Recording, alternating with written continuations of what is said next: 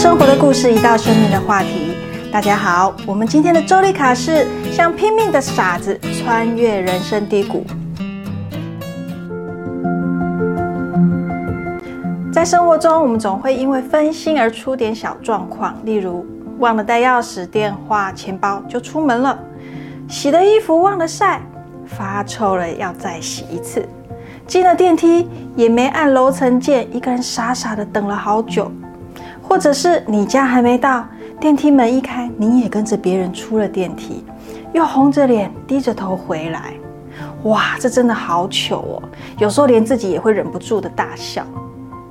我们每一个人刚出社会的时候，会觉得外表和面子超级重要，出不得糗，丢不得人，搞得我们的生活过得战战兢兢。久了，心情紧绷，低落的情绪就会慢慢找上你，原先的理想和冲劲都不见了，怎么办呢？曾经一位心理医生分享。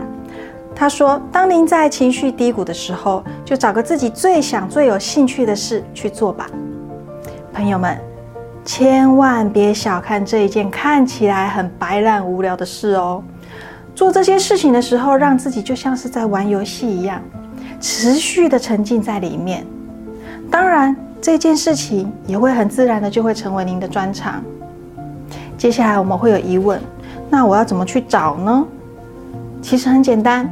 观察一下，我们做哪些事情的时候，会像一个傻子一样的每天做也做不烦，即使失败了，还还想继续挑战。做这件事情没有钱、没有收入也没关系。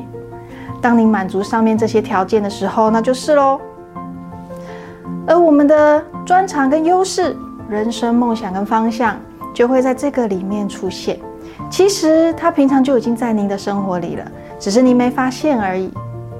朋友们，找找看吧，一起来挖掘自己还没发现的超强能力吧！喜欢本期的话题，就马上订阅、按赞、开启小铃铛哦！我们下次见。